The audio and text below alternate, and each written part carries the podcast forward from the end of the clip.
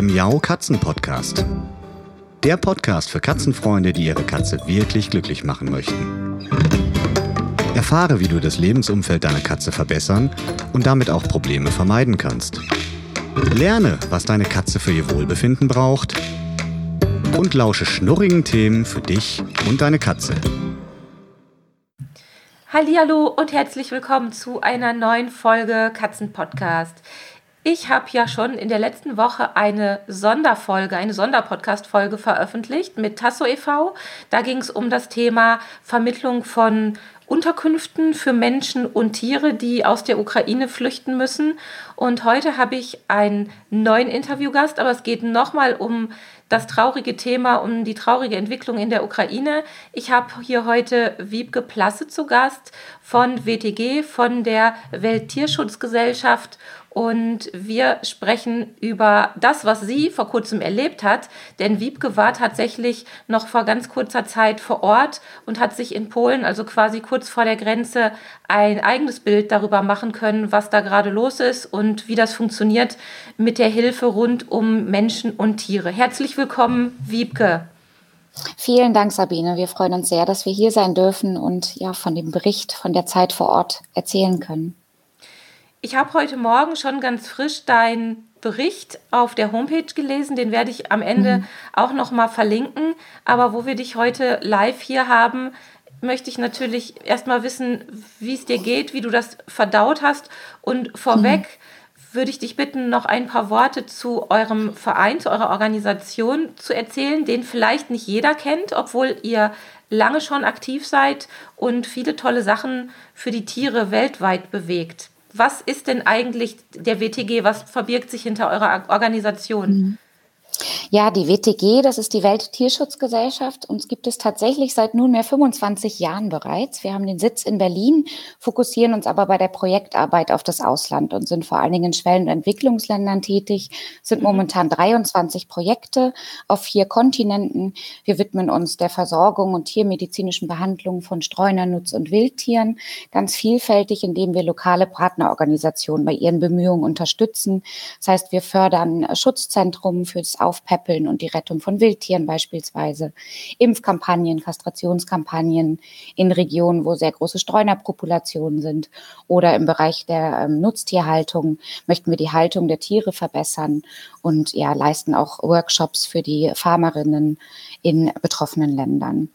Ähm, wir haben in Reaktion auf die Corona-Krise tatsächlich ähm, 2020 den WTG Nothilfefonds ins Leben gerufen. Mhm. Der ähm, soll uns befähigen, in Notsituationen wie da einst eben der Pandemie ähm, schnelle Nothilfe leisten zu können, wo immer es am dringendsten notwendig ist. Und natürlich war das für uns dann auch der Kriegsbeginn in so unmittelbarer Nähe, auch mit ähm, bekannten Partnern im Land, eine Situation, wo wir nicht anders tun konnten, als auch hier zu helfen oder zu versuchen zu helfen, wo ja. auch immer möglich.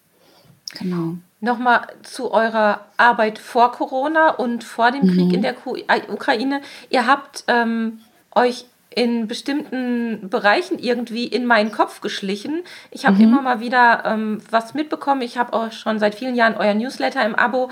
Ähm, was mir so hängen geblieben ist, ist, wenn das richtig ist, ich hoffe, also berichtige mhm. mich, wenn das nicht stimmt, ähm, Thema Stierkampf haben wir in der Vergangenheit auch viel zu gemacht. Also Kampagnenarbeit ist ein weiterer großer Baustein der Welttierschutzgesellschaft hier in Deutschland. Das heißt, wir versuchen auf politischer Ebene, aber auch durch öffentlichkeitswirksame Kampagnen bestimmte Tierschutzproblematiken zu behandeln. Einerseits natürlich durch Informationsarbeit für die Leserinnen und Leser, Tierfreundinnen und Tierfreunde. Andererseits aber, wie gesagt, auch auf politischer Ebene, um Veränderungen anzustoßen. Das ist ein ganz großes Thema tatsächlich auch, unsere Arbeit.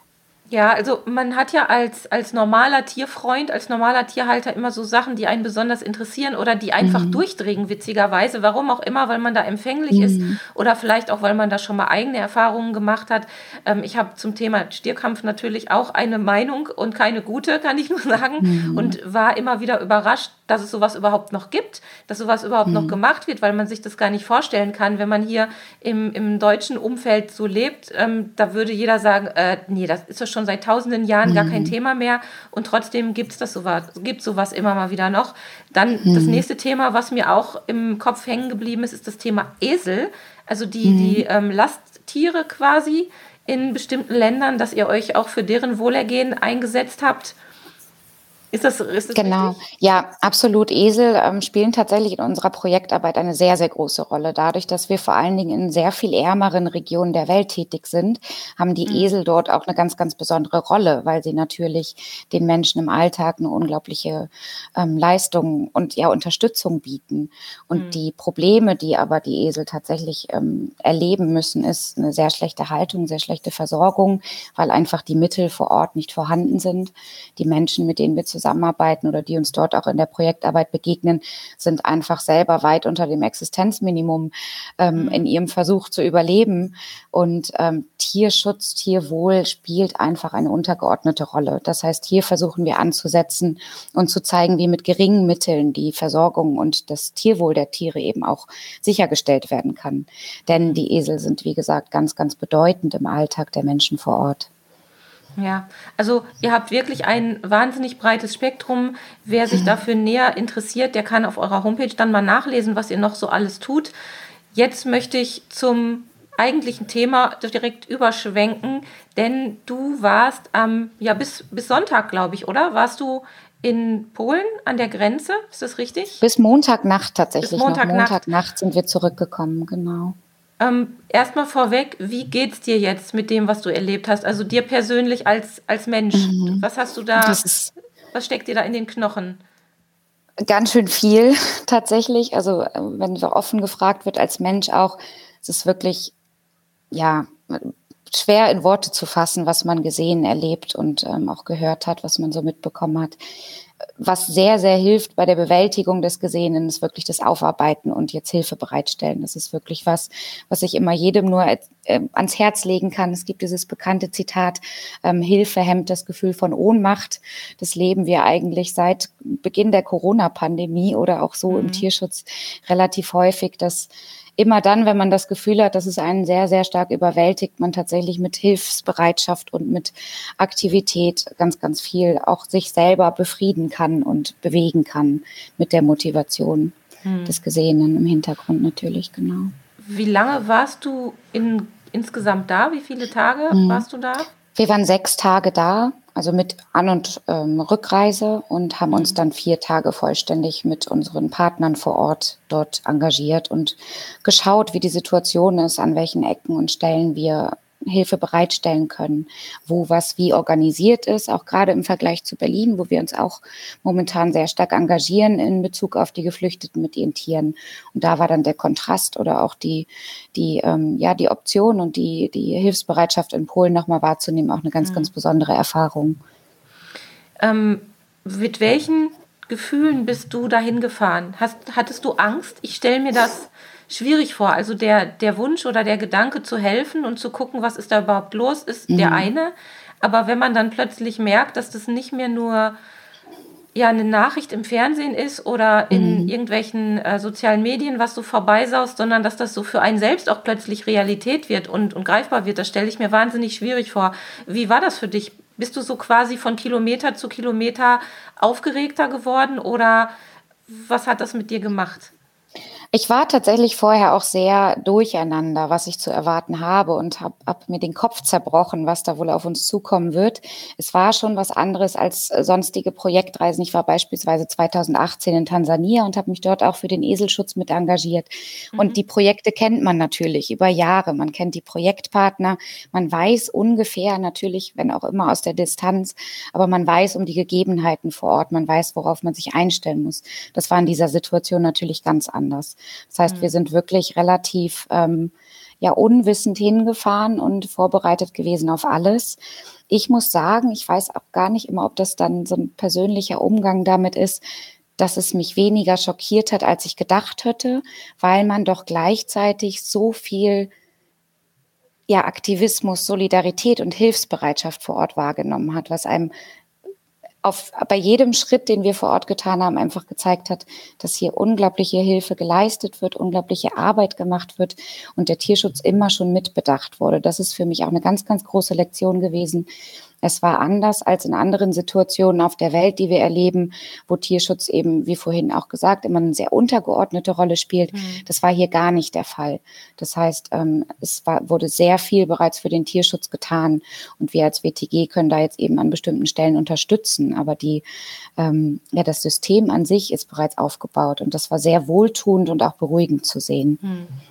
Also ich glaube, das ist was, was uns alle auch so ein bisschen zusammenbringt. Alle, die auch sehr tierlieb sind, dass wir einfach merken, mhm. das ist eine unvorstellbare Situation, die einem, glaube ich, noch näher ans Herz mhm. geht, wenn man an die Tiere denkt. So ist zumindest mein Empfinden, was ich so im, im Freundes- und Bekanntenkreis erlebt habe, wenn wir darüber gesprochen haben. Alle, mhm. die tierlieb sind, sagen, oh Gott, wenn ich mir vorstelle, ich müsste jetzt hier mit meinem Hund oder mit meiner Katze mhm. losziehen, das, das ist einfach unvorstellbar und löst echt ja Panik mhm. aus und, und Sorge aus, die man eigentlich ja keinem Menschen wünschen möchte. Oder das kann man sich einfach nicht Absolut. vorstellen, wie man mit so einer Situation umgeht. Ich fand bemerkenswert, in deinem Bericht ähm, spielt ja auch eine Ukrainerin eine Rolle, mhm. die direkt quasi an der Grenze jetzt selbst die Ärmel hochkrempelt, um zu arbeiten, um zu helfen. Mhm. Und die hat mhm. irgendwie ein sehr schönes Zitat gesagt, was ihr auch mhm. auf der Homepage eingebunden habt. Ich muss mal gerade gucken, ob ich, genau, ich kenne niemanden, der gerade nichts tut. Und sie hat es ja. ja auch so ein bisschen beschrieben als ihr Weg, um damit klarzukommen, also möglichst Absolut. viel zu tun, damit ihr ja, ihr nichts über ihr zusammenbricht, so hat sie das, glaube ich, gesagt, mhm. damit nicht alles über ihr zusammenbricht und sie quasi mhm. gar nichts mehr macht. Beschreibt doch mal, wie, wie bist du überhaupt mit der umgegangen? Also mhm. man muss ja immer so ein bisschen unterscheiden zwischen Mitleid und Mitgefühl. Mhm. Es, ist, es überwältigt einen, glaube ich, ziemlich doll, wenn man dann auch vor den betroffenen Menschen steht. Wie hast du das gemacht? Wie hast du das gewuppt? Absolut. Ich glaube, ganz viel Einfühlsamkeit ist da ganz, ganz wichtig, dass man auch nicht die Frage stellt, wie geht es dir oder wie fühlst du dich? Weil ich glaube, diese Frage stellt sich gerade in der Situation keiner selbst. Und mhm. wer sind wir, die dann kommen und diese Frage stellen? Wir haben wirklich versucht, es sehr einfühlsam ähm, in den Gesprächen, also den Menschen auch den Raum zu geben, zu sprechen, wenn sie möchten, aber es nicht einzufordern. Ich glaube, diese Sensibilität im Umgang mit den Menschen ähm, haben wir wirklich versucht umzusetzen, um da nicht wirklich das, ja, das, das geschehen zu lassen, wovor die Menschen sich vor Ort, die wirklich seit, als wir da waren, war, hat es sich eben genau vier Wochen, ähm, waren, waren der Krieg oder war der Krieg begonnen und der Einsatz der Leute war wirklich 24-7 seit Kriegsbeginn. Die haben sich die Ruhe selber, wie gesagt, noch nicht genommen gehabt, sich solche Fragen zu stellen. Ähm, mhm. Aber auch trotzdem haben wir gespürt, dass die Menschen wie Alinka, die du eben auch schon zitiert hattest, ähm, im Gespräch dann anfing, sich damit zu beschäftigen und auch den, den Raum nehmen wollte, um darüber zu sprechen, warum sie was tut und dadurch auch, glaube ich, sehr versucht hat, andere noch damit anzustecken und wirklich auch abzuholen und zu sagen, bitte engagiert euch jetzt. Es ist so wichtig, das, was getan wird. Und diese Möglichkeit den Menschen zu geben, ist, glaube ich, ganz, ganz wichtig. Ja. Ich war ganz, ganz überrascht über diese spezielle Geschichte, weil ich da gar nicht drüber nachgedacht habe, dass es unter Umständen auch Menschen gibt, die selbst betroffen sind und mhm. trotzdem ja sich, sich die, ja, die Mühe machen, ist das falsche Wort, die Ärmel mhm. hochkrempeln und, und trotzdem helfen wollen, sich selbst und auch anderen, die betroffen sind, helfen wollen. Gibt es da tatsächlich mehrere äh, Betroffene, die da vor Ort aktiv geworden sind oder mhm. war jetzt diese äh, nette Dame ein Einzelfall? Gar nicht. Also das ist auch mein Eindruck, der sich auch so bestätigen ließ, dass Polen an sich natürlich seit 2014, seit Kriegsbeginn eigentlich in der Ukraine bereits sehr, sehr viele Ukrainerinnen und Ukrainer aufgenommen hat. Das heißt, sehr viele mhm. leben einfach auch in Polen, direkt im Nachbarland natürlich, haben dort schon ja ihr Leben, ihre Heimat gefunden. Und man merkte wirklich, dass sich Polen und Ukraine sowohl Mensch als auch Land sehr, sehr nah sind und man mhm. sich als eine, eine Gesellschaft sieht. Und entsprechend wurde auch wenig der Unterschied gemacht, ob ich Ukrainerin oder Polin bin. Es war mhm. einfach, wir kämpfen jetzt füreinander und wir schützen einander, wir helfen einander, wo wir nur können. Ähm, es waren wirklich sehr, sehr viele UkrainerInnen aktiv, auch gerade am Bahnhof, an dieser zentralen Ankunftsstelle, wo wir auch tätig waren. Ähm, was natürlich auch super wichtig ist, dass die Sprachkenntnisse vorhanden sind. Das heißt, ja. direkt an diesen ersten Ankunftspunkten, wo die Geflüchteten eben direkt ja, das Wort gefällt mir eigentlich nicht, aber stranden von ihrer Flucht direkt aus der Ukraine heraus, werden dort von ähm, Menschen ja, mit helfenden Händen und offenen Armen empfangen, die ihre Sprache sprechen. Ich glaube, es ist auch ein ganz, ganz großer emotionaler Wert und ja, lässt diese Menschen, die in Polen eben aber eigentlich leben, auch aktiv sein, weil sie sehen, dass ihr ihre Arbeit gerade so eine ganz, ganz wichtige Rolle hat. Hm. Und es sind sehr, sehr viele tatsächlich, ja. Hm. Ihr arbeitet ja als WTG mit Organisationen vor Ort, habt ihr also den, mhm. den direkten Draht, was ich ganz besonders schön finde, weil ihr deshalb auch so die Gewissheit habt, dass auch Spendengelder da ankommen, wo sie hingehören. Das ist ja auch was, was wir Tierhalter, wir tierlieben Menschen, die jetzt mhm. spenden wollen, so ein bisschen im Hinterkopf haben. Ist das überhaupt der richtige Weg, den ich mir da jetzt vielleicht gerade rausgepickt habe? Oder mhm. ist da einer, der da vielleicht sogar noch Geld abzapft? Man weiß es ja manchmal gar nicht. Mhm. Deshalb, also der, der Gedanke, sich an den größeren Organisationen zu orientieren, ist sowieso eigentlich immer der sichere Weg. Und mhm. ihr habt jetzt vor Ort mit den Organisationen gesprochen. Was waren denn jetzt eure konkreten Aktivitäten vor Ort? Also was, was mhm. habt ihr gemacht und gab es da auch was, was ihr schon vorher, bevor ihr dorthin gefahren seid, schon alles angestoßen habt und geplant habt? Mhm. Ja, wir haben tatsächlich auch mit Kriegsbeginn geschaut, was wir tun können. Wir haben eigentlich selbst auch in der Ukraine ein Projekt, das ist ein Bärenschutzprojekt. Im Eco-Harlich Nationalpark ähm, befinden sich momentan vier Bären, deren Versorgung wir sicherstellen. Wir können dieses Projekt aber aktuell einfach nicht leider leider nicht weiterführen, weil der Geldfluss und so weiter natürlich auch nicht funktioniert in der Art und Weise, wie man sich das wünschen würde. Das heißt, für uns war direkt klar, dass wir anderweitig Hilfe leisten möchten. Durch den vorhin erwähnten BTG-Nothilfefonds haben wir diese Möglichkeit auch und haben dann versucht, Organisationen zu finden, die gute Arbeit vor Ort leisten. Das natürlich erstmal so gesehen aus der Ferne, um schnelle Hilfe bereitzustellen. Mhm. Und durch diese Reise jetzt, das war auch mit einem ähm, ein Anlass natürlich, sich selbst ein Bild der Lage zu machen, aber auch unsere Partnerorganisation besser kennenzulernen, um dann ähm, noch mehr Hilfe bereitzustellen an genau den Punkten, wo wir das können. Dafür haben wir dann die Viva Foundation. Das ist eine, so gesehen, eine Stiftung, die in Polen ähm, tätig ist und an verschiedenen Punkten im Land jetzt gerade ganz, ganz großartige Hilfe für Geflüchtete und die Tiere leistet. Und wir haben uns über mehrere Tage dann an diesen verschiedenen Punkten angeschlossen und versucht, dort auch tatkräftig mit anzupacken. Natürlich nicht nur zu, zuzugucken, sondern auch was zu ja. tun und da wirklich das ganze Spektrum der ganz, ganz wichtigen Arbeit mitbekommen. Es ist wirklich so, dass sich die Organisation in den vier Wochen des Krieges jetzt, aber auch schon davor, vorbereitend im Hinblick darauf, dass es passieren könnte, entsprechend aufgebaut hat, ein großes Netzwerk an Ehrenamtlichen hat, die an diesen zentralen Punkten momentan eingesetzt sind und immer dort, wo Geflüchtete mit Tieren Hilfe ersuchen, auch vor Ort sind und dort diese Hilfe bieten können. Das mhm. ist ähm, ganz oft durch Sachspenden natürlich. Das heißt, Transportboxen werden ausgehändigt oder Leinen, Maulkörbe, Decken, ähm, Futter, Wasser für die Tiere. Alles, was tatsächlich der Tierhalter, die Tierhalterin in dem Moment braucht, um ihr Tier auf der weiteren Fluchtroute ähm, gesund und gut versorgt zu wissen. Und ähm, genau.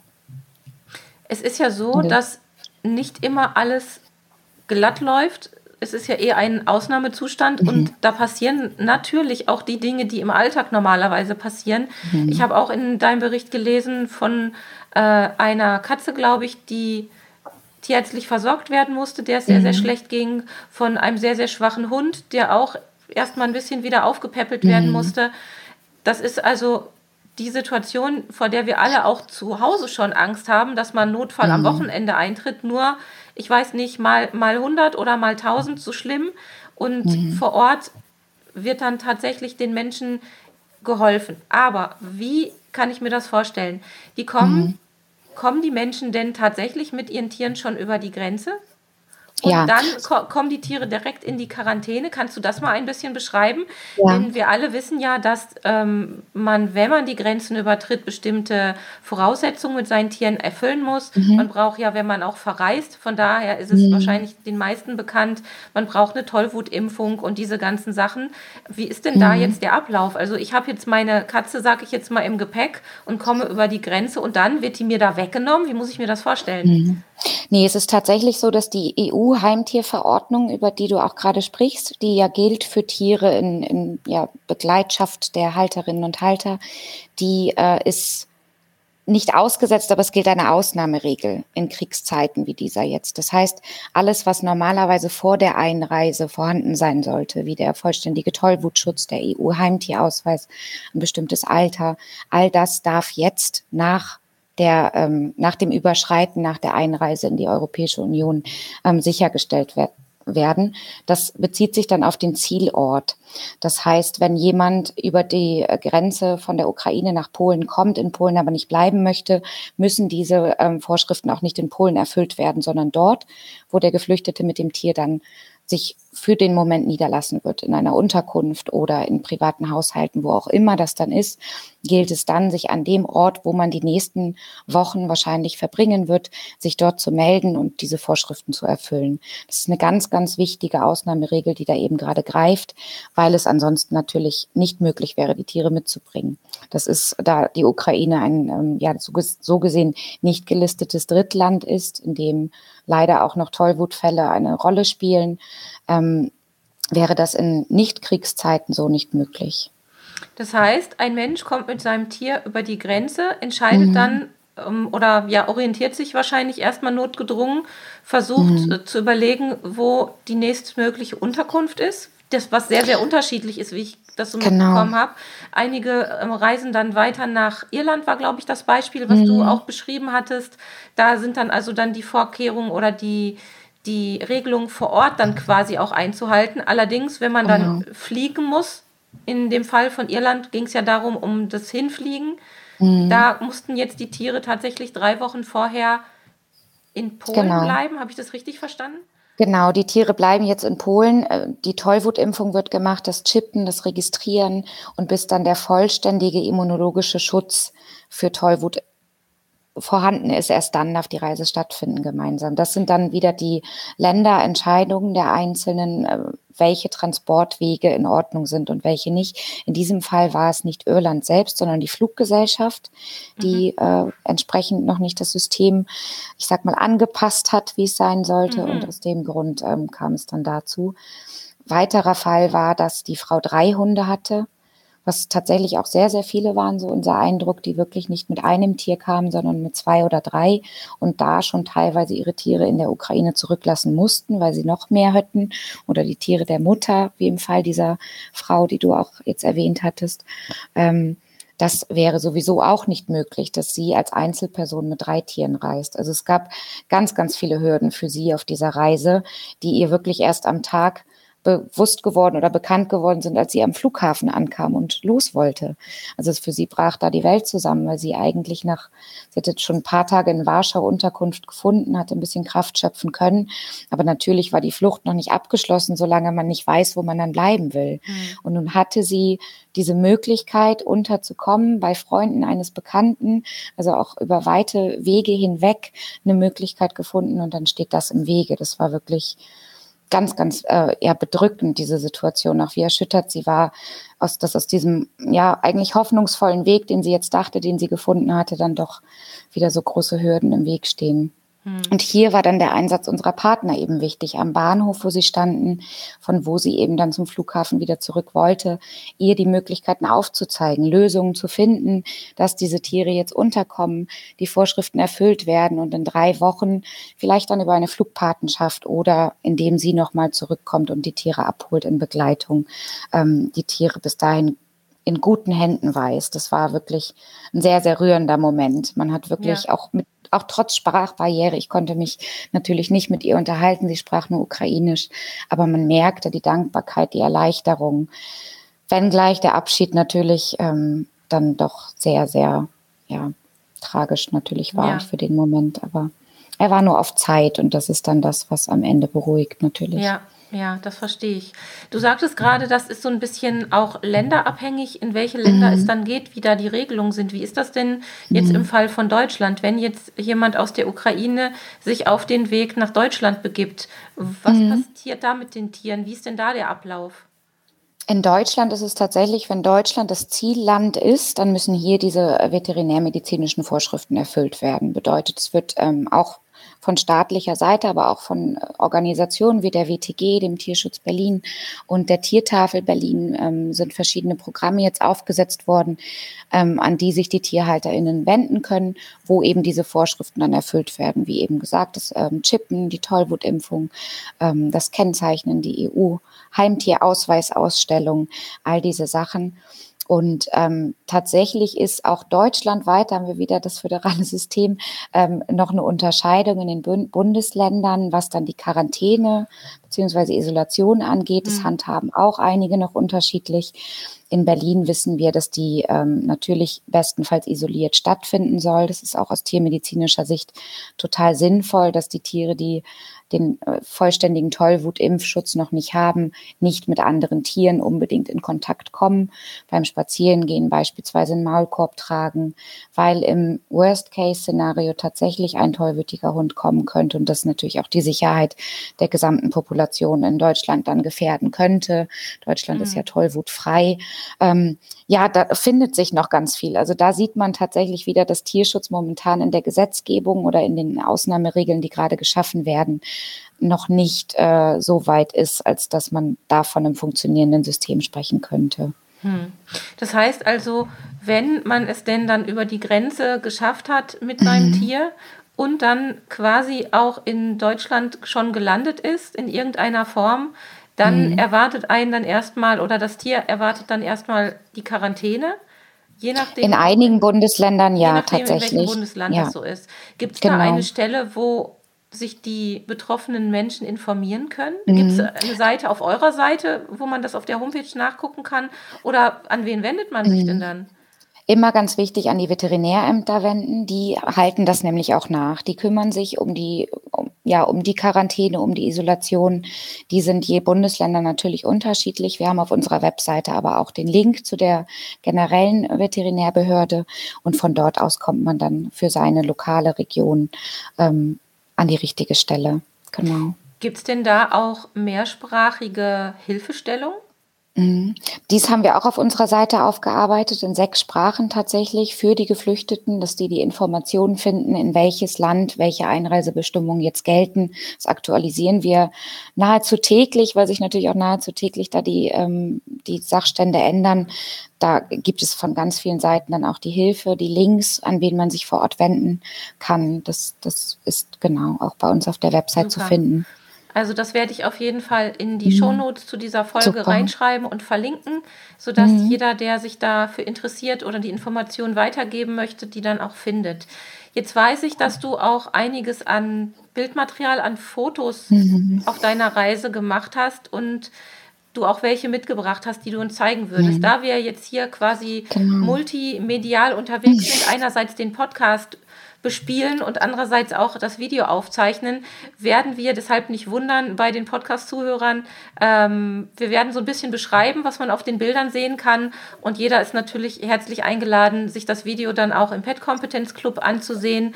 Ähm, die Clubmitgliedschaft ist kostenlos, man muss sich nur dann einmal registrieren und einloggen und dann kann man auch auf diese Videos zugreifen. Das verlinke ich auch nochmal in den Show Notes und dann würde ich ähm, dich gerne ja mhm. jetzt dazu animieren, ein paar Fotoeindrücke mit uns zu teilen. Ich schalte jetzt hier mal eben ja, um. So, wir sehen etwas. Genau, ich würde ganz kurz noch aus, aus mhm. Fairness äh, sagen, dass die Bilder von Christoph Köstlin sind, nicht von mir. Wir hatten mhm. Begleitung mhm. durch einen ähm, sehr engagierten Fotografen, der diese Reise für uns ähm, ehrenamtlich unterstützt hat. Super. Genau, das heißt, das sind seine sehr schönen Bilder und Eindrücke von vor Ort. Ja, wir genau, sehen jetzt hier ein großes mhm. Gebäude. Ich kann mir nichts darunter vorstellen, so richtig, was es ist, weil genau. das, was da dran steht, ich glaube, irgendwas mit Warschau kann ich erkennen. Ganz genau. Erzähl mal, wo ist das und was sieht man Genau, da? das ist tatsächlich der zentrale Westbahnhof, von dem ah, ich jetzt ja. mehrfach schon erzählt hatte, wo dann täglich und mehrfach stündlich auch die Busse und Züge sowohl aus der Ukraine direkt als auch von den verschiedenen ähm, Grenzposten ankommen. Das heißt, das ist die zentrale ähm, Stelle, wo die Geflüchteten in Warschau tatsächlich ankommen. Und hier sieht man uns, wie wir jetzt reingehen. Man kann nicht ganz gut erkennen, aber wir sind schwer bepackt. Wir haben tatsächlich auch Sachspenden natürlich mitgebracht, um dort am Stand ähm, ja entsprechend auch für Ausstattung sorgen zu können. Zumal hatten wir vorher erfahren, dass äh, bestimmte Tierbedarfsmittel ähm, nicht mehr vorhanden sind in der Stadt oder sehr schwer zu kriegen.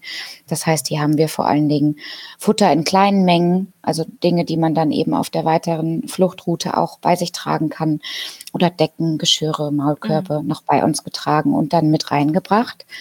Mhm. Genau, hier sieht man jetzt, zwei Ehrenamtliche unserer Partnerorganisation Viva, die sich an diesem besagten Stand ähm, gerade engagieren und auch mit einem geflüchteten Tierhalter sich hier gerade unterhalten. Der Mann kam direkt an den Stand tatsächlich vom Gleis, ähm, hatte einen kleinen Hund bei sich, auch ohne Tasche noch. Das heißt, er hat erstmal eine Transportbox ausgehändigt bekommen, dass natürlich mhm. auch das Tier in dieser Box ein bisschen Ruhe finden kann, wohin auch immer ihn die weitere Flucht noch äh, ja bringen wird oder vielleicht auch in einer Unterkunft dass man dem, dem Mensch einfach die Ausstattung mitgibt, die seinem Tier in dem Moment ähm, zu fehlen scheint. Hier sieht man auch auf den Bildern ganz gut, dass die Futtermengen, weil die, die vorliegend waren, zu dem Zeitpunkt eben nicht diese kleinen Packungen waren, die wir dann mitgebracht haben, sondern ähm, abgepackt werden mussten von diesen ähm, typischen 30 Liter ähm, Boxen, die man so kennt, die kann natürlich keiner mit sich tragen. Das ja. heißt, hier wurde in kleinen Zipperboxen äh, dann vorbereitet, dass man so diese kleineren Futtermengen aushändigen kann. Also, also mein Eindruck von diesem Bild ist jetzt tatsächlich ein, ein sehr, sehr positives. Also wenn man mm. dieses Bild sieht, ähm, hat man fast ein bisschen den Eindruck, ach, da ist jemand auf einem Food Market oder so. Ja, ja also ja, es ja. hat wirklich eine ganz positive Grundstimmung. Mm. Ähm, und ja, vielleicht liegt es daran, dass man ein bisschen die Erleichterung auch durch das Bild mitbekommt, wenn die Total. Tiere dann endlich wieder versorgt werden können. Absolut. Und die Ehrenamtlichen vor Ort sind auch unglaublich engagiert und einfühlsam, also beides gleichermaßen.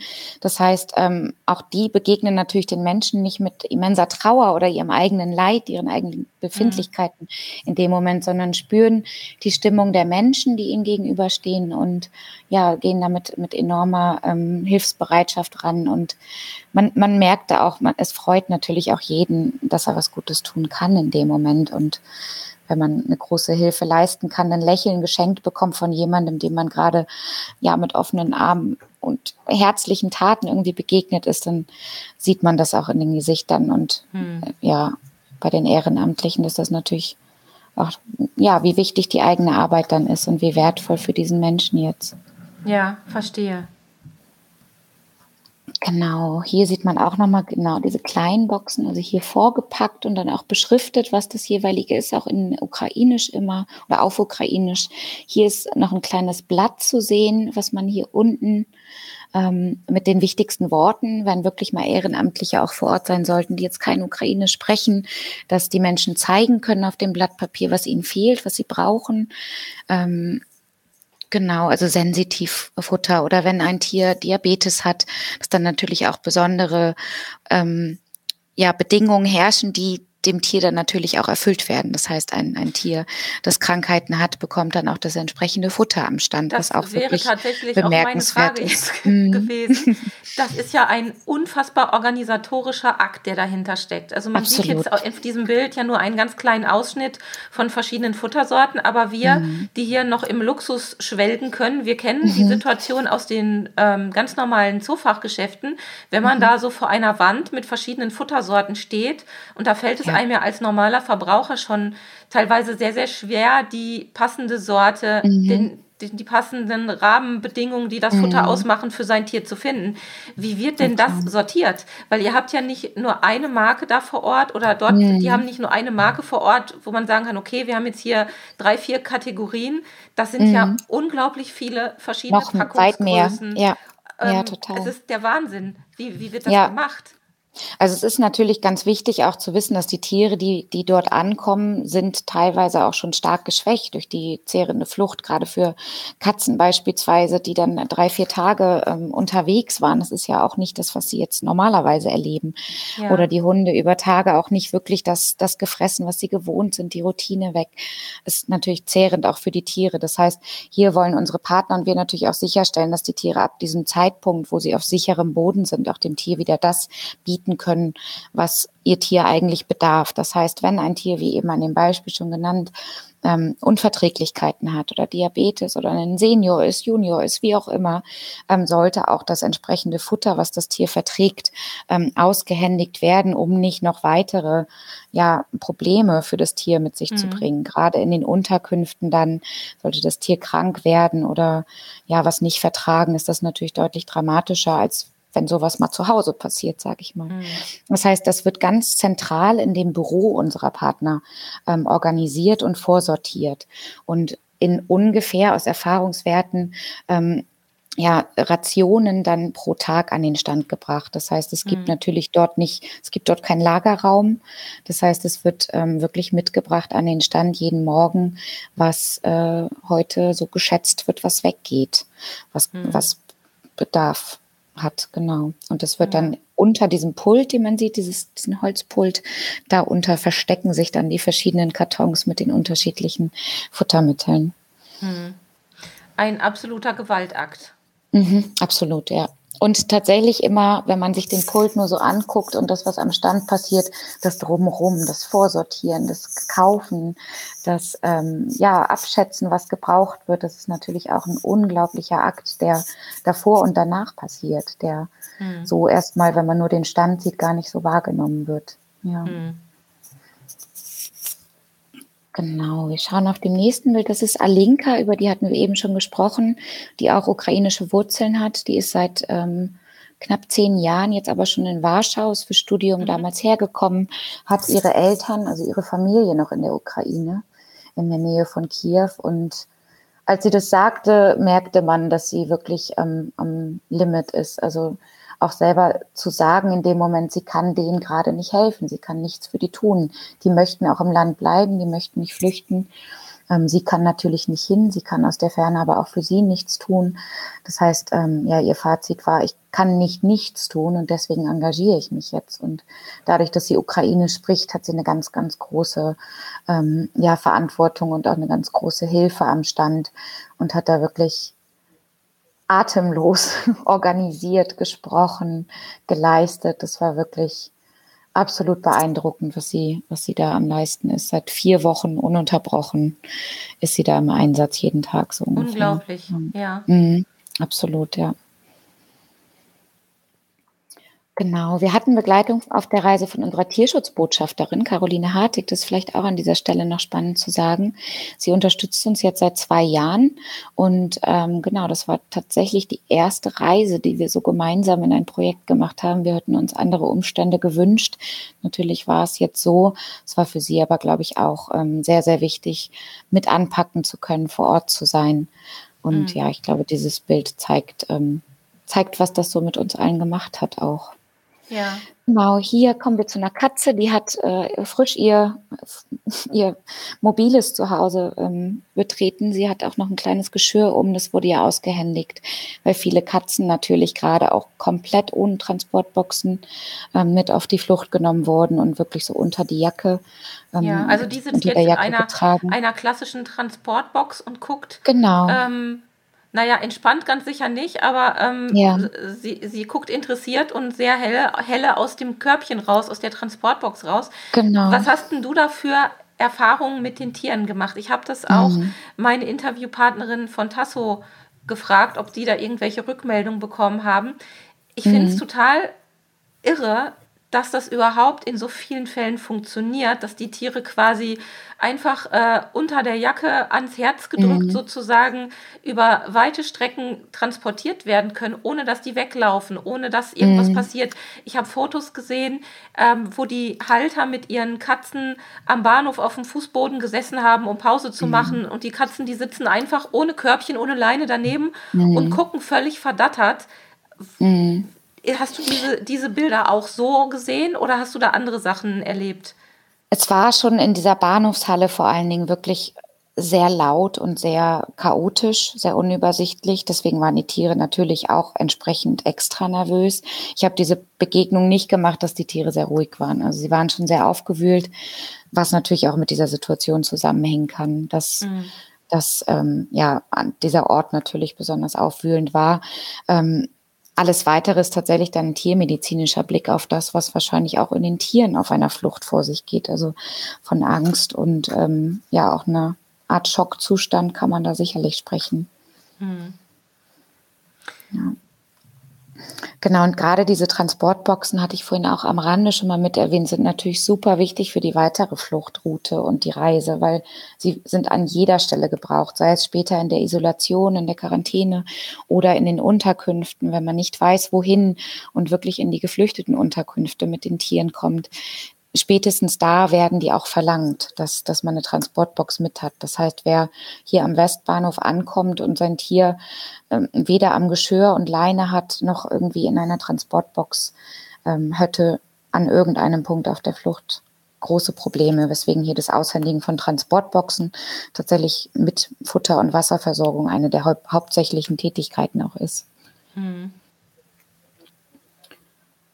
Genau, hier sehen wir jetzt noch eine weitere Helferin, deren Namen habe ich leider ähm, nicht mitbekommen. Die war dann nämlich ganz schnell weg mit einem der Tiere, ähm, weil die äh, versorgt werden mussten.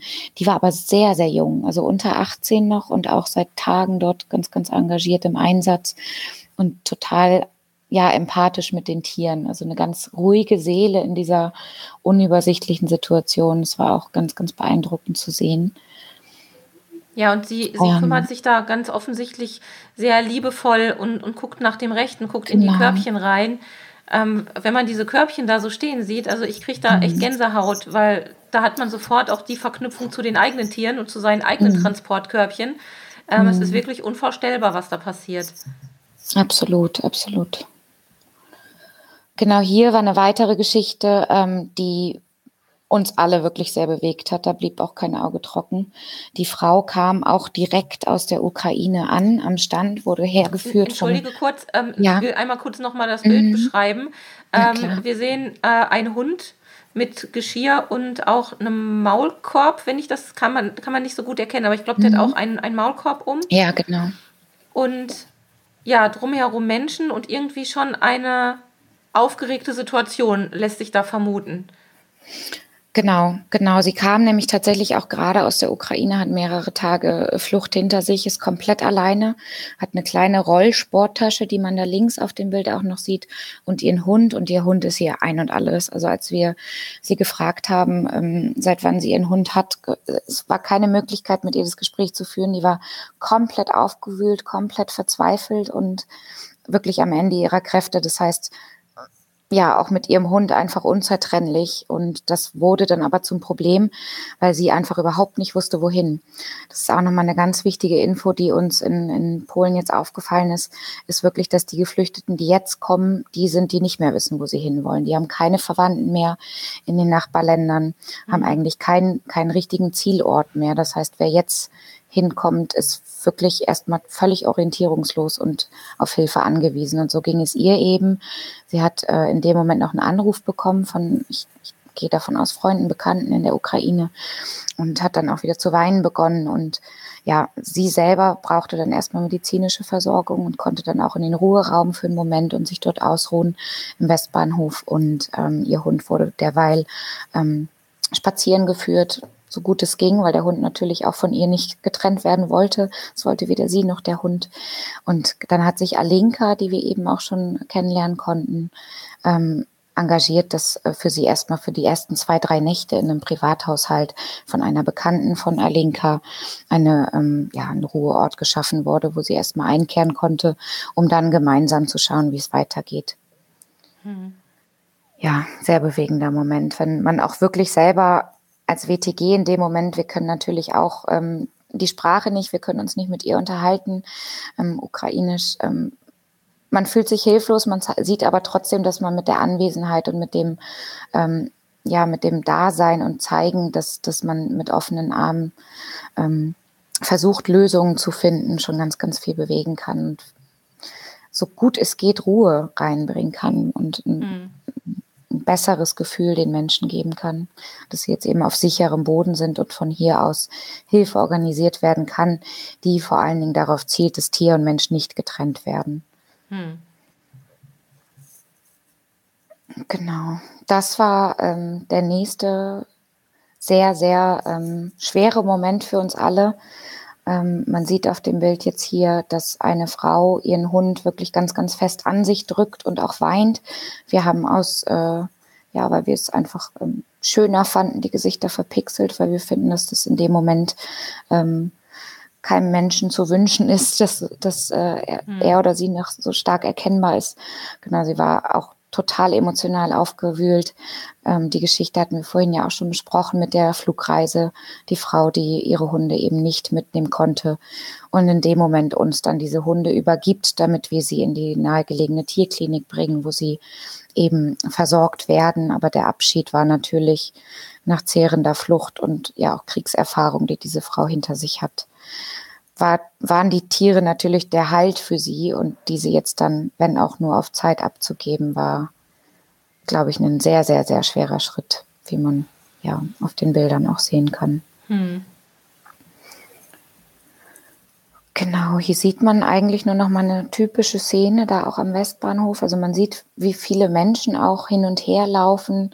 Ähm, in Videoform war das natürlich noch mal eindringlicher, aber es war wirklich eine Lautstärke auch, ein, ein Durcheinander, wenngleich es wirklich, ich möchte nicht, dass das falsch wirkt, wirklich super organisiert war.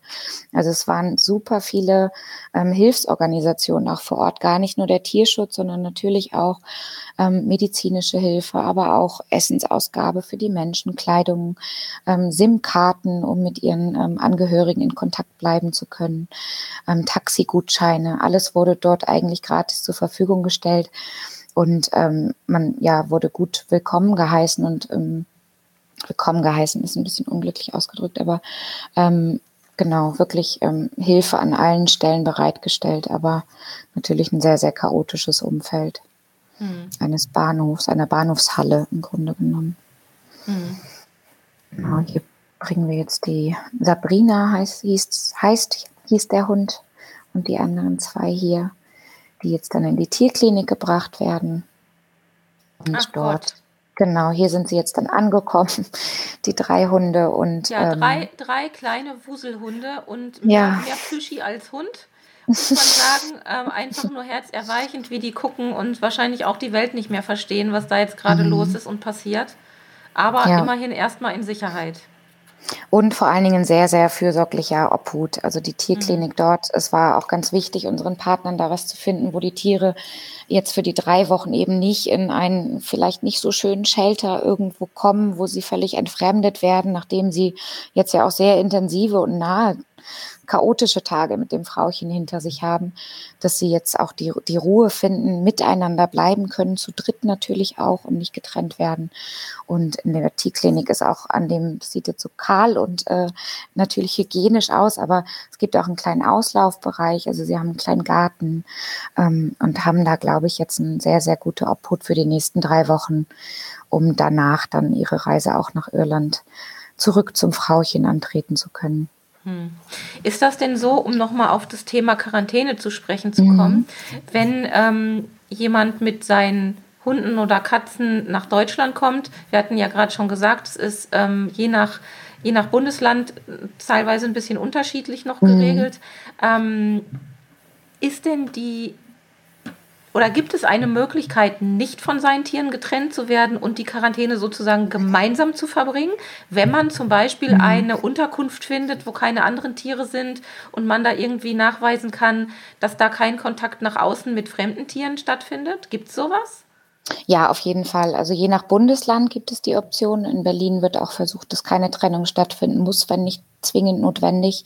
Und auch natürlich in privaten Unterkünften. Das heißt, ähm, wenn jetzt Menschen, die entweder eine große Fläche haben, wo sie, sofern selber TierhalterInnen ähm, die Tiere voneinander trennen können oder ähm, selber keine eigenen Tiere haben, dann ist das auch in privater Isolation möglich, total dass man das Tier und Mensch ja gemeinsam unterbringt. Der Idealfall ja. sozusagen. Dann absolut, so absolut. Ja. Ich glaube, so, äh, für Tier und Mensch, dass na, bei sicherem Ankommen dann eben nicht eine Trennung stattfinden muss. Ich glaube, das ähm, muss bei, in, in dieser Situation unbedingt vermieden werden, nach Möglichkeit. Ja. Hm. Genau. Auf dem nächsten Bild sehen wir Romeo. Romeo war auch ein ganz besonderer, der mich mit seiner ja, äh, der, der hat sehr, sehr stark Nähe gesucht. Damit hat er mich einfach total überwältigt in dem Moment, weil. Eine weil er, französische Bulldogge? Ja, genau. Würde ich sagen. Ähm, mhm. mit grau-weißem Fell und einem typischen Gesichtsausdruck, möchte ich sagen. Zumindest auf diesem Bild. Absolut, ja. Und, und der war von seinem, von seinem Wesen her sehr liebebedürftig.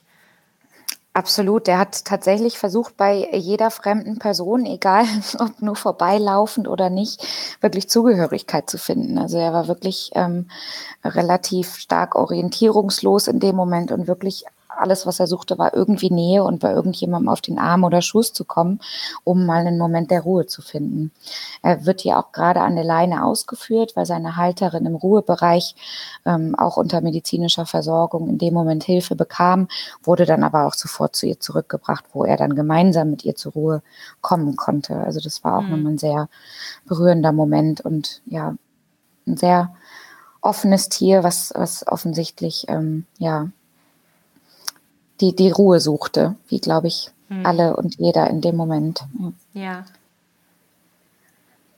Ja, hier sind wir jetzt schon am Tag zwei unserer ähm, Reise in Warschau oder unserer ja, Beobachtungen vor Ort und Erlebnisse. Wir waren im, ähm, hier steht auch Torva Reception Point.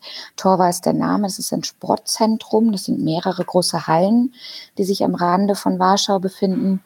Und äh, Reception Point meint in diesem Fall, dass das der erste Ankunftsort der Menschen ist. Also eine Unterkunft wird dort geboten. Mhm. Das heißt, die Menschen, die vom Westbahnhof nicht wissen, wohin, werden dann ähm, vermittelt in diesen diesen oder einen der weiteren acht sind es an der Zahl in Warschau gerade Reception Points, wo sie für einige Tage ähm, Unterkunft finden. Es sind große Schlafsäle dort aufgebaut. Ähm, es gibt eine Kinderbetreuung, es gibt ähm, Mutter-Kind-Räume und es gibt eben auch sehr, sehr viele Angebote für Tierhalterinnen und Tierhalter mhm. und die auch dort willkommen sind und auch mit untergebracht werden. Genau. Huch, jetzt habe ich einmal zu schnell. Genau hier haben wir, ähm, sehen wir einmal rechts auf dem Bild Igor, der dort äh, die Leitung übernimmt, so gesehen, die Organisation. Und man sieht noch den Rücken von Alexandra, die sich ehrenamtlich ähm, engagiert für den Bereich Tier vor Ort. Das heißt, ähm, die beiden haben uns vor Ort rumgeführt. Ich gehe direkt mal ein Foto weiter, wo man ein bisschen mehr dann nämlich schon sieht. Ähm, hier auf dem Bild sieht man jetzt eigentlich ähm, nochmal, wo man sich befindet, und zwar in einer ehemaligen Sporthalle, die jetzt eben als Schlafsaal genutzt wird. Das heißt, die eigentliche Spielfläche ist jetzt mit ähm, insgesamt 700 Schlafplätzen belegt, wo die Menschen, wow. hm. sofern das in dieser Situation geht, eben Ruhe finden können. Ähm, mit ihren Tieren gemeinsam auch, wie gesagt, untergebracht werden. Also wenn es der Gesundheitszustand von Tier und Mensch zulässt, werden die Tiere direkt ähm, mit den Haltern auch in ihren Transportboxen und natürlich hier neben den Schlafplätzen ähm, beim Menschen gelassen, was sehr, sehr wichtig und wertvoll ist. Hm. Genau, hier sieht man nochmal ähm, näher dran. Auch natürlich haben wir hier die Gesichter wieder verpixelt, dass ähm, momentan von den 700 Schlafplätzen 500 belegt sind, aber dadurch, dass da wirklich rotierend ähm, 500 bis 700 Menschen jeden Tag rein und rauskommen, ähm, sind die Zahlen natürlich in dem Moment immer nur eine Momentaufnahme. Hm. Genau, hier sieht man jetzt auch wieder ähm, Hinweis, das Sportzentrum, das ehemalige, ähm, wo vor allen Dingen auch so Showveranstaltungen stattfanden. Man sieht, dass die Tierklinik in der ehemaligen Maske, also Umkleidekabine jetzt. Ähm, Ach ja, da vorne wurde. ist so ein typischer, genau. so ein typischer Spiegel mit diesen vielen Birnchen drumherum, so ein äh, Schminkspiegel. Genau.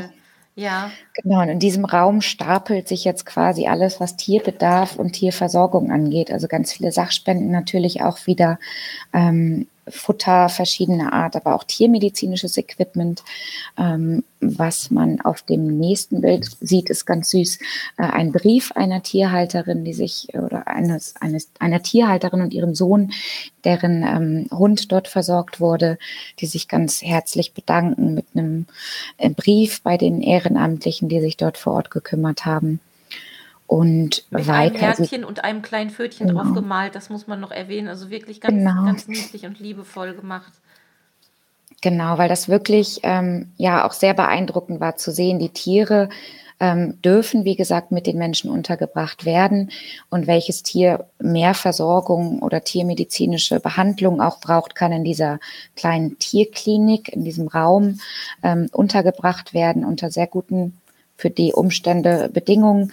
Ähm, wir haben, sehen hier auf diesem Bild den ein äh, Kater oder das eine Tier, was zu diesem Zeitpunkt unseres Besuchs dort untergebracht war. Das ist der Kater Sultan. Auch eine sehr, sehr tragische Geschichte. Ähm, seine Halterin ist ein älteres Ehepaar, das über mehrere Tage aus Kiew oder aus der Nähe von Kiew geflüchtet ist und selbst jetzt in sehr, sehr schlechter Verfassung ist. Das heißt, die befinden sich auch, habe ich jetzt heute schon mehrfach gesagt, aber auch unter medizinischer Aufsicht und ähm, das war wohl für beide auch sehr, sehr nervenaufreibend und wohl eine, keine leichte Flucht. Und das merkt man dem Kater auch an. Der ähm, Sultan, der ist gar nicht gut, äh, in, in, gar keiner guten Verfassung, mhm. braucht auch wirklich eine rund um die Uhr Versorgung, hat ähm, jetzt hier auf diesem Bild ist er an seinem dritten Tag vor Ort. Das heißt, die HalterInnen dürfen auch so lange bleiben, wie natürlich sie äh, eine medizinische Versorgung, als auch ihr, ihr Tier diese brauchen. Also erst wenn sie wieder bei Kräften sind, ähm, müssen sie aus diesem Ankunftszentrum auch weiter. Sie wissen tatsächlich auch nicht wohin. Das heißt, äh, sie sind von jetzt an auch erstmal ähm, ja obdachlos und weiter auf der Flucht und ähm, ja, dass, dass der Sultan hier die Versorgung kriegt, die er äh, gerade braucht und die Menschen auch und gemeinsam dann zu Kräften kommen können, ist auch ein ganz, ganz wichtiger Punkt. Der ist ja jetzt in so einem, ich nenne es jetzt mal Behandlungskäfig, mhm. also in so, eine, genau. in, so einer, in so einer Gitterbox, die etwas größer ist als eine Transportbox. Mhm. Man sieht auch, ähm, dass da ein, äh, ein Katzenklöchen ist, ein notdürftiges, mhm. aber der Kater sieht gar nicht gut aus, das muss man wirklich nee. sagen. Genau. Das ist tatsächlich auch nochmal ein Punkt, was, ähm, was uns sehr oft begegnet ist und was in dieser Situation, glaube ich, auch eine ganz, ganz schwierige ähm, Thematik ist.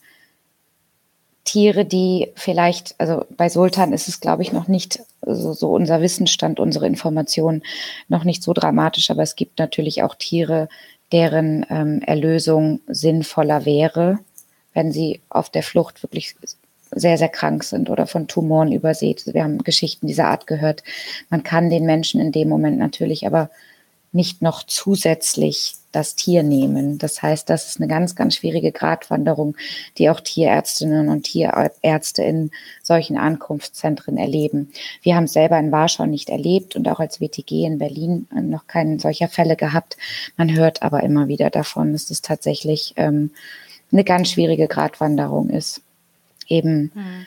ja, die, der Realität dann ins Auge zu sehen, nachdem man diese zehrende Flucht gemeinsam auf sich genommen hat, dann wahrzunehmen, dass das für das Tier tatsächlich eigentlich das Todesurteil war, ist ähm, ganz, ganz schwierig. Also für Sultan müssen wir alle noch gemeinsam die Daumen drücken. Ich habe mit Alexandra noch weiter Kontakt. Es gibt ihn, er kommt zu Kräften. Ähm, es geht langsam bergauf, aber ja, das auch dank der guten Versorgung dort vor Ort. Hm. Genau, hier sieht man Alexandra, die sich um ihn kümmert. Man sieht auch, dass der Käfig genau eben kein Transportkäfig ist, sondern wirklich ein, ein größerer, der eigentlich ähm, auch ja als Quarantänegehege ähm, gelten könnte. Und man sieht, wie Alexandra eben ihr ihn gerade füttern oder zu füttern versucht. Er ist langsam zu dem Zeitpunkt, wo wir da waren, aber er, nimmt es immerhin an. Das war die ersten zwei Tage auch noch nicht der Fall. Mhm. Und ähm, genau kommt so langsam auf die Beine.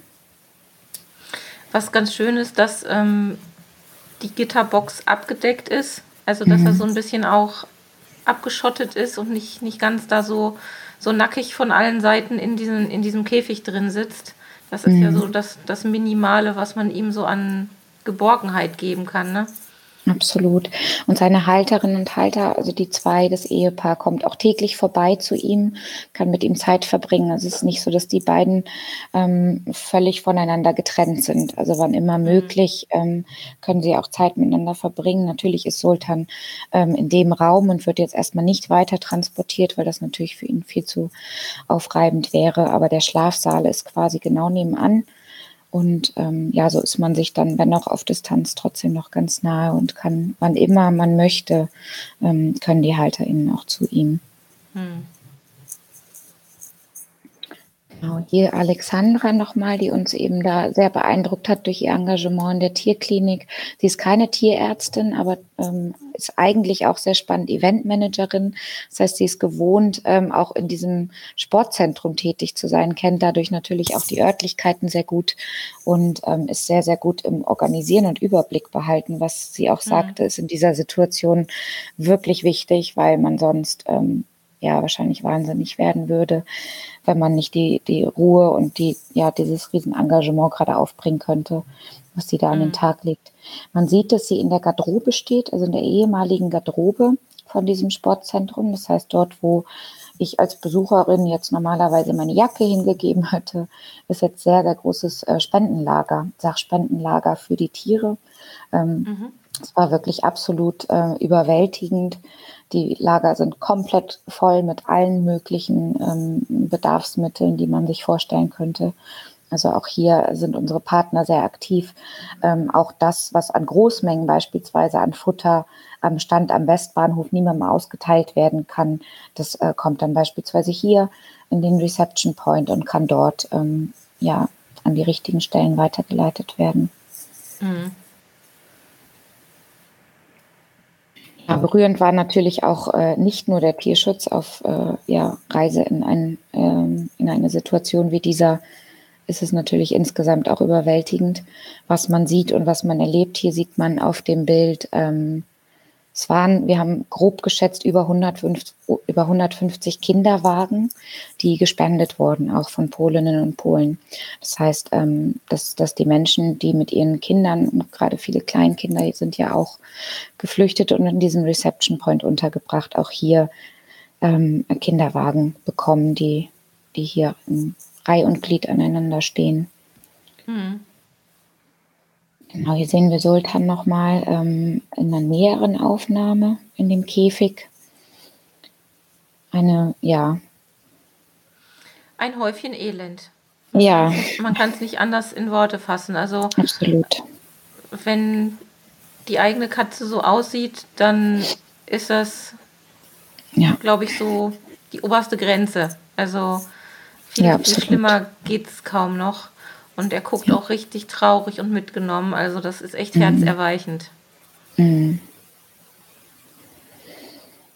Ja, hier sehen wir Alexandra nochmal umher schwören. Es war wirklich ein Tempo, was äh, dort an den Tag gelegt wird. Also jederzeit, so jeder Sekunde eigentlich niemals stillstehen, war auch so, ein, so eine Phrase, die immer, immer wieder fiel, weil das wirklich ähm, keinerlei Möglichkeit gibt oder keinerlei Momente, in denen man ähm, als Helferin, als Helfer auch mal zur Ruhe kommt, weil einfach so viel Hilfe notwendig ist. Hm. Genau. Dann sind wir ganz woanders tatsächlich auf dem nächsten Bild. Und zwar haben unsere Partner der Viva Foundation auch am Stadtrand von Warschau, also knapp eine Stunde Fahrt, ist es ein Tierheim. Schon seit einigen Jahren jetzt, haben aber auch in Reaktion auf äh, den Krieg in der Ukraine jetzt weitere Quarantänegehege aufgesetzt und dort Tiere untergebracht, die anderswo nicht untergebracht werden konnten. Und hier haben wir auch äh, einen Besuch abgestattet und uns das Gelände angeschaut, das Tierheim angeschaut und uns mit Irena unterhalten. Irena sieht man auf dem äh, Bild hier auf, zur Linken. Äh, noch einmal bitte kurz zurück, mhm. ähm, da, da würde ich gerne noch kurz die mhm. Beschreibung zu ergänzen. Also man sieht auf diesem ersten Bild einen echt langen Weg, ähm, ziemlich beeindruckend, wo rechts und links quasi ein Außengehege nach dem anderen ist, ne? Also mit, ähm, mit Abtrennung mhm. zwischendrin, mit Sichtschutz zwischen den einzelnen Gehegen und vorne aber immer jeweils eine Tür mit äh, Zäunen versehen und rechts sieht man ein paar Hunde, die da um die Ecke gucken. Und das macht so ein, also man sieht an der Stelle schon, wie unfassbar groß das sein muss und wie viel mhm. da los ist. Genau, es sind tatsächlich aktuell 180 Hunde untergebracht. Mhm. Darüber hinaus noch ähm, Pferde, Katzen und einige Kleintiere. Aber für alles, was ich bisher gesehen habe, ein, einer der schönsten ähm, Shelter, die man sich für Tiere wünschen kann. Also es ist eben alles mhm. in privater Hand beziehungsweise in gemeinnütziger Hand, wird von der Foundation betrieben, über Spenden unterstützt natürlich und ähm, hat wirklich, wirklich gute Bedingungen. Das heißt, es ist auch kein Shelter, in den man als Besucher oder als Besucherin einfach so reinkommen kann. Ähm, mhm. Es wird wirklich vorher ein Briefing gegeben, wie sich mit den Tieren zu verhalten ist, dass nicht direkt über, über die Gehege an die Tiere herangegangen wird. Ähm, also ganz viel äh, Sozialisierungsarbeit, Rehabilisierung wird dort auch von Seiten der Pflegerinnen ähm, betrieben mit den Tieren, damit die dort ähm, ja unter den Umständen eines Tierheimes, was es ja letztlich auch ist, ähm, trotzdem ähm, ja auf ihren hoffentlich auf ihre hoffentlich bessere Zukunft gut vorbereitet werden. Sind das alles Tiere, die gar kein Zuhause haben? Genau, das sind immer ähm, in dem Tierheim Tiere, die kein Zuhause haben. Es sind dort keine Quarantäne für ähm, Besitzertiere. Das wird dort mhm. momentan. Es kann sein, darüber haben wir auch gesprochen, dass sich das in den Fortschreiten des Krieges und mit, mit äh, größerer Fluchtbewegung auch natürlich noch ändert, dass die Unterkünfte irgendwann sagen, wir können die Tiere nicht mehr mit beherbergen. Dann hält man sich hier auch bereit, ähm, Unterkünfte und Quarantänebedingungen zu schaffen. Momentan sind es 50 neue Gehege, die äh, gebaut wurden für ähm, Tiere, die entweder halterlos momentan sind oder auch ähm, aus der Ukraine ähm, jetzt kommen und dort untergebracht sind. Aber für den Moment sind es ähm, keine Halter.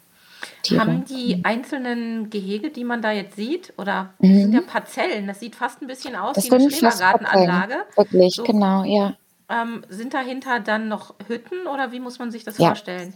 Genau, tatsächlich sind es kleine Parzellen, also von der Größe ähm, wirklich beeindruckend. Ähm, die Tiere haben da eine super Ausstattung. Also es gibt immer kleine Hütten, wo die Tiere Unterschlupf finden. Es gibt Sonnenschutz, es gibt genügend Wasser, genug Futter. Also normalerweise, Wahnsinn. wenn man Tierheime besucht, findet man immer an irgendwelchen Ecken was, was einem aufstößt. Aber hier war es wirklich sehr, sehr beeindruckend. Es ist komplett eine Wasserversorgung für das gesamte Geländer, 30 Hektar. Muss man sich mal vorstellen, wie groß das Wahnsinn. ist, ähm, aufgesetzt worden. Also es ist wirklich ähm, ein Standard, den man, ja, der, der einen wirklich ähm, begeistert hat. Ganz, ganz mhm. großartige mhm, Arbeit wird da geleistet. Vieles habe ich ähm, auch von ich springe wieder zum nächsten Bild, mhm. wo man Irena sieht, die ähm, da, ja, ich sag mal, die Fäden zusammenhält. Sie ist Verhaltenspsychologin, Verhaltensbiologin, Entschuldigung, und natürlich absolut auf das Wohl der Tiere bedacht und ähm, versucht da mit allen Möglichkeiten, die sie hat, äh, Verbesserung zu erwirken. Es ist nämlich so, dass dieses Tierheim eigentlich eine ganz grausame Geschichte hat. Es war ähm, bis 2012 auch in ganz Polen, auch medial sehr breit bekannt als Horrorshelter, weil ähm, dort Animal Hoarding betrieben wurde von einer Privatperson. Und das waren so ganz, ganz, ganz, ganz fürchterliche Zustände. Ich habe Bilder und Videos gesehen, also ganz furchtbar. Und da hat dann unser Partner versucht, es zu übernehmen, auch über Klagen und wirklich äh, langer Gerichtsstreit, um diesen Shelter übernehmen zu können, die Tiere aufzupäppeln. Der Großteil der Tiere ist mittlerweile oder auch binnen kürzester Zeit vermittelt bar gewesen. Und genau, da wurde jetzt wirklich aus einem absoluten Horror ähm, das Allerbeste rausgeholt, was man sich hätte vorstellen können. Und Irina ist seit Tag eins dabei und hat da wirklich ganz, ganz viel bewegt und hatte uns mhm. sehr, sehr viel davon zu erzählen, was super spannend war. Und genau, ihre Sorgen natürlich, was äh, mit dem Krieg im Nachbarland, gerade mal 400 Kilometer entfernt, was sich jetzt ändern wird, was auf das Land auch selbst zukommt. Mhm. Also auch sehr, sehr viel Sorge natürlich aber ganz beeindruckende Arbeit. Genau, hier sieht man jetzt einen der Tiere. Ähm, man weiß teilweise nicht, äh, woher die Tiere genau kommen, ob es ehemalige Streuner sind, Tierheimtiere oder ihre HalterInnen ähm, irgendwie auf der Fluchtroute verloren haben. Ähm, das ja, muss, muss sich alles tatsächlich noch aus den ersten Wochen des Krieges äh, war doch noch mehr Chaos, als es das jetzt ist, ähm, noch finden. Das heißt, hier sieht man aber typisch auf dem Bild ein Hund auch in seinem Gehege mit dem ähm, Zettel, der an der ähm, Gehege an der Tür eigentlich hängt mit dem Hinweis Ukraine, also Ukraine. Das heißt, dieses Tier befindet sich in Isolation und ähm, hat noch nicht die drei Wochen ähm, nach der Tollwutimpfung und die Titer-Testbestimmung hinter sich. Das heißt, er ist noch in Isolation und sollte auch ähm, ja nicht näher momentan, ähm, ja, also ist auch nicht zur Adoption zum Beispiel natürlich freigegeben bisher. Mhm. Genau, hier sieht man Gandalf, das war auch eine ganz besondere Geschichte, ist tatsächlich ein Hund, der ähm, schon aus der Quarantäne wieder raus ist, aber auch ein ukrainisches Tier, das noch von ähm, einer Partnerorganisation unserer Partner ähm, übernommen wurde, weil ähm, er einen, ja, eine sehr schwere ähm, Fraktur am Bein hatte und eine Operation brauchte. Man sieht auf dem Bild, dass ein bisschen, er trägt noch so eine Art Schutzanzug. Er hat mhm. nur noch drei Beine. Das äh, linke Vorderbein musste amputiert werden. Und er lernt jetzt gerade auch tatsächlich in dem Moment, wo wir da waren, hat er seine ersten Schritte ähm, mit ein bisschen mehr Selbstbewusstsein gemacht, als er es bisher getan hatte. Und ja, findet jetzt seinen Weg ins Leben zurück in diesem Shelter unserer Partner, der wirklich ein guter Ort ist, um, um diese Schritte zu gehen. Ja. Hm. Katzen sind dort auch untergebracht. Die haben auch äh, eigene kleine Parzellen mit Artgenossen untergebracht. Es gab keine ukrainischen Katzen bisher da, aber genau, das sieht man auf diesem Bild ganz schön. Es war auch ein sehr schöner sonniger Tag und die Katze hat es sich da gut gehen lassen. Genau, dann haben wir noch einen weiteren Shelter besucht, der ähm, sich oder ein Shelter, eine, auch eine gemeinnützige Organisation, die sich auf der anderen Seite von Warschau auch eine Stunde entfernt befand. Und die haben, also deutlich kleiner, also haben aktuell knapp 80 ähm, Tiere und davon gut die Hälfte aus der Ukraine. Und die sind nämlich ähm, besonders spezialisiert auf ja komplexe oder komplizierte Operationen und die Rehabilitation der Tiere danach. Das mhm. heißt, ähm, wie Gandalf, von dem wir eben gehört haben, sind hier sehr, sehr viele Tiere, die ja teilweise natürlich ähm, Brüche hatten oder Knochen- und Muskelerkrankungen, aber auch relativ schlimme Kriegsverletzungen schon. Also die Organisation ähm, arbeitet da wohl auch mit, äh, mit ukrainischen Organisationen zusammen und nimmt sich dann dieser sehr schweren Fälle an. Und hier konnten wir auch ähm, einen Tag verbringen und sehen, wie sich die Arbeit gestaltet. Man sieht auf diesem Bild jetzt hier, wie ein Hund mit dem ähm, in, in seinem ja, Krankenkäfig eigentlich noch so untergebracht ist. Ähm, den, mir fällt gerade der Name nicht ein, das ähm, Nacken, den Nackenschirm quasi aufhat, damit er sich an seiner so Wunde. Leckschutz. Genau, den Leckschutz, genau.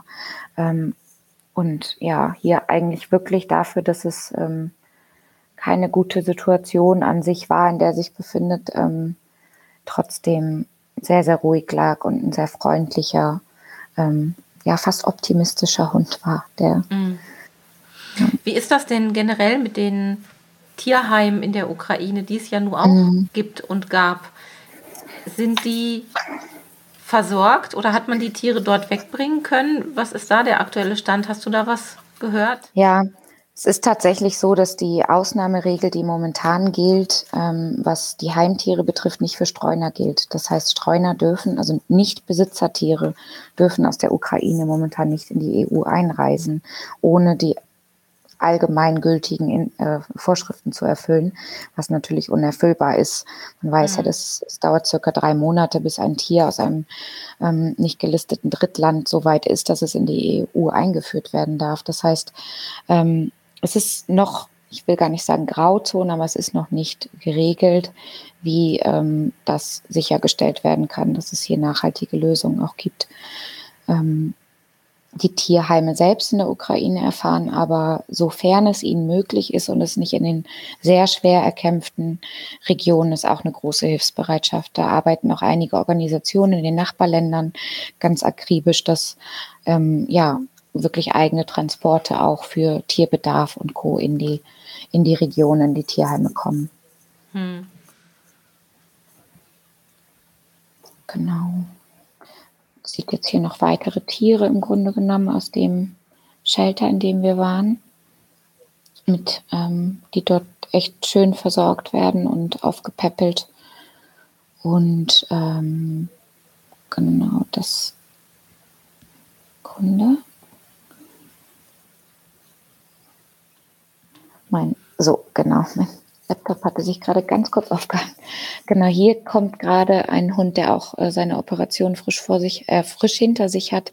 Auch hier sieht man auf dem Bild sehr, sehr stark wieder, dass die Menschen strahlen, obwohl die Situation im Grunde genommen so erschütternd ist. Also auch dieses Tier stammte mhm. aus der Ukraine, ähm, hatte eine schwere Verletzung, wurde äh, operiert und es ist so viel, ja, so viel ähm, Optimismus, so viel Hoffnung immer, immer ähm, mit dabei, dass, dass wirklich die Menschen, ja, das Lächeln, Lächeln unter Tränen habe ich in dem Reisebericht geschrieben, weil ich, ich fand das eigentlich sehr beschreibend, was passiert, dass, dass man den Alltag so meistert und dabei auch lächelt, aber ja, wenn man so wahrnimmt, was, was man da dann noch gerade leistet, glaube ich, dann, ja, dann erst so richtig reflektiert, was mhm. da so passiert. Ja.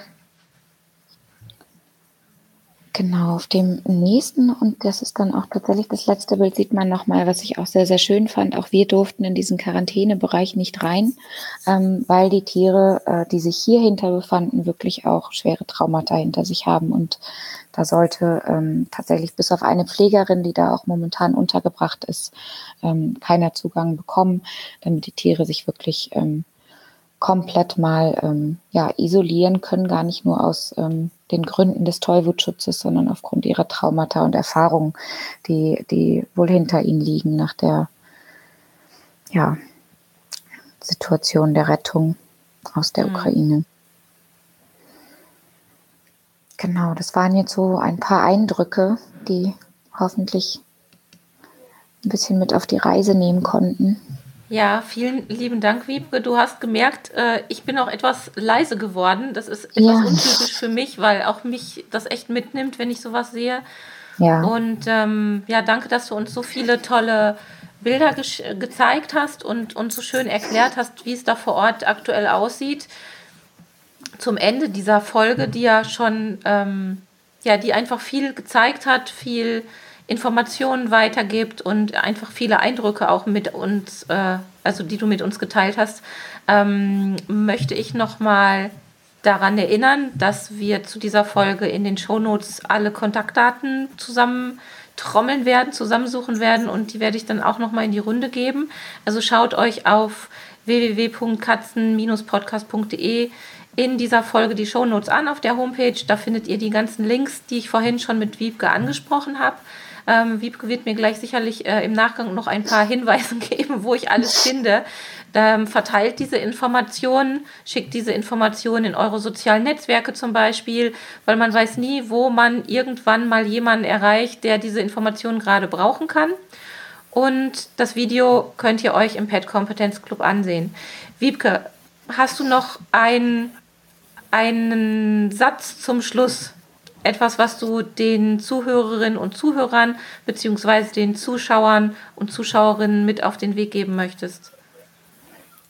Tatsächlich das, was ich mitgenommen habe, ähm, ist wirklich diese enorme Solidarität und Hilfsbereitschaft. Und ich würde mich sehr, sehr freuen, wenn, wenn wir das weiter zu spüren bekommen und auch alle so leben, weil es tatsächlich, es braucht noch einen langen Atem. Es ist einfach nicht morgen vorbei. Tier und Mensch brauchen uns noch länger so sehr es auch wehtut, was passiert, was, was man sieht. Aber es ist ganz, ganz wichtig, dass wir dranbleiben und uns alle weiter aktiv dafür einsetzen, dass Mensch und Tier und vor allen Dingen gemeinsam geholfen wird. Das wäre ja. mir noch ein großes Herzen, Herzensanliegen, ja. Vielen Dank dafür. Ähm, ja, ich, ich hoffe, danke. wir konnten alle so gut wie es geht informieren. Wir hören und sehen uns ähm, schon in Kürze wieder. Das ist ja schon eine, eine zweite Sonderfolge, die ich so zwischen den eigentlichen Veröffentlichungstagen reinschieben werde, weil es eben ein ganz aktuelles Thema ist und weil ich euch auch die Eindrücke von Wiebke möglichst schnell und, und ähm, ja, zeitgemäß sozusagen übermitteln wollte. Ich sage bis zur nächsten Folge und dir nochmal lieben Dank, Wiebke. Tschüss. Vielen Dank, Sabine. Tschüss. Das war eine Folge des Miau Katzen Podcasts von Sabine Rutenfranz.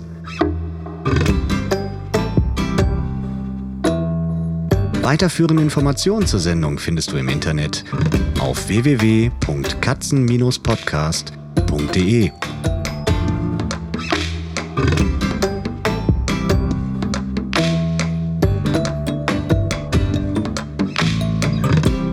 Und jetzt aus die Maus.